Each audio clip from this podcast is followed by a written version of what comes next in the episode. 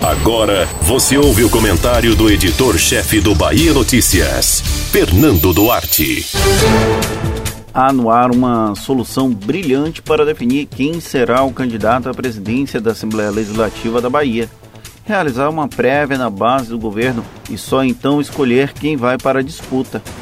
Seria cômico se não fosse trágico como tem sido problemática a construção de um consenso sobre o tema. Os deputados ainda não definiram se vão seguir a recomendação, que teria supostamente partido do governador Rui Costa, fiador de um acordo desacreditado entre Nelson Leal e Adolfo Menezes, para que o segundo assumisse o legislativo no próximo biênio. O grande entrave é um erro estratégico que aconteceu no passado, em 2018 quando Rui acabou sendo avalista de um entendimento restrito aos candidatos à presidência da Assembleia naquele momento.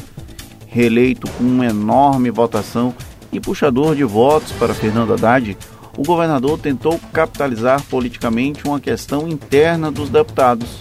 Ao que parece, ele esqueceu de combinar com parlamentares e também com os presidentes de partido as consequências dessa intervenção indireta. O resultado é esse imbróglio a prévia entre os candidatos na Assembleia até que o próprio Adolfo Menezes e Nilton tenta transferir de volta para o Legislativo a responsabilidade que sempre foi inata ao Parlamento. É uma solução pouco capinga, pois evita um racha formal na base ao tempo que expõe os deputados ao constrangimento de terem que realizar duas votações, ainda que apenas a do início de fevereiro tenha valor efetivo a vingança do derrotado, até mesmo nessa votação interna, pode criar celeuma tanto quanto o embate direto quando a eleição for para valer. Aparece ainda a diferença que uma parcela significativa, mesmo que numericamente pouco expressiva, também conhecida como oposição, fique completamente à parte desse processo. Essa jogada complica ainda mais as chances de antever os impactos no longo prazo no relacionamento entre legislativo e executivo, bem como a forma como se relacionam os parlamentares. É uma loteria imprevisível e com chances de haver mais perdedores do que ganhadores.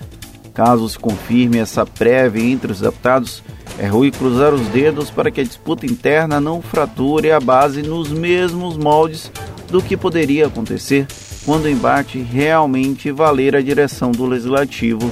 Se a política é a arte do diálogo, parece que falta um pouco de conversa na base do governo da Bahia.